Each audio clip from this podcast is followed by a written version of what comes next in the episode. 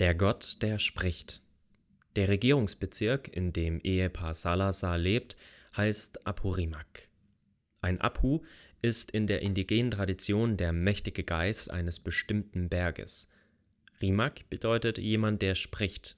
Wie gut, dass Uta und Philippe den Menschen in den Dörfern den wahren, sprechenden Gott nahebringen dürfen, damit sie immer tiefer verstehen, wer Jesus Christus wirklich ist. Jesus von dem man keinen bösen Blick wie vom Abu befürchten muss. Jesus, der jeden und jede einzeln kennt und liebt. Jesus, dem man seine Sorgen erzählen und abgeben kann. Jesus, der sich für uns geopfert hat. Diesen Jesus sollen die Menschen kennen und ihm vertrauen lernen. In unseren Gemeinden machen wir Jesus vor allem durch das Wort, durch Verkündigung, Gespräche und Lehre bekannt. Die Herzenssprache der ländlichen Bevölkerung in der Region Andahuaylas ist Quechua.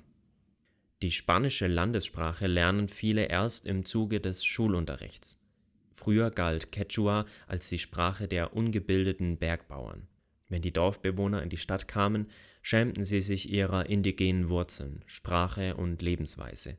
Inzwischen jedoch erlebt die Kultur und Sprache der inkaischen Vorfahren eine große Wertschätzung. Die komplette Bibel im Quechua-Dialekt unserer Region gibt es seit 1987. Für viele Menschen ist die Bibel der erste Kontakt mit schriftlichen Texten in der Quechua-Sprache. Die Inkas besaßen ein effizientes Verwaltungssystem und waren aufmerksame Beobachter der Natur, hatten aber keine Schrift zur Abfassung von Texten entwickelt. Bis heute ist Quechua hauptsächlich eine Sprechsprache und wird kaum geschrieben.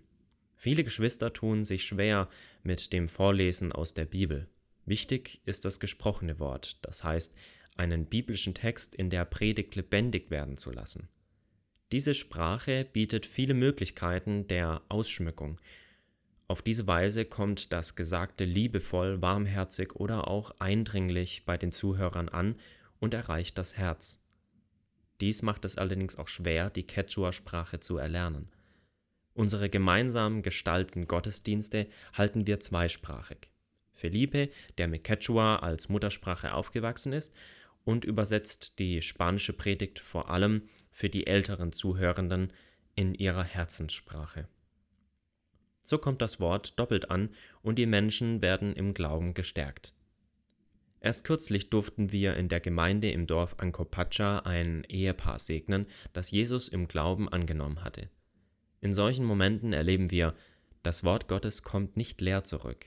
Es hat die Kraft, Menschenleben zu erneuern.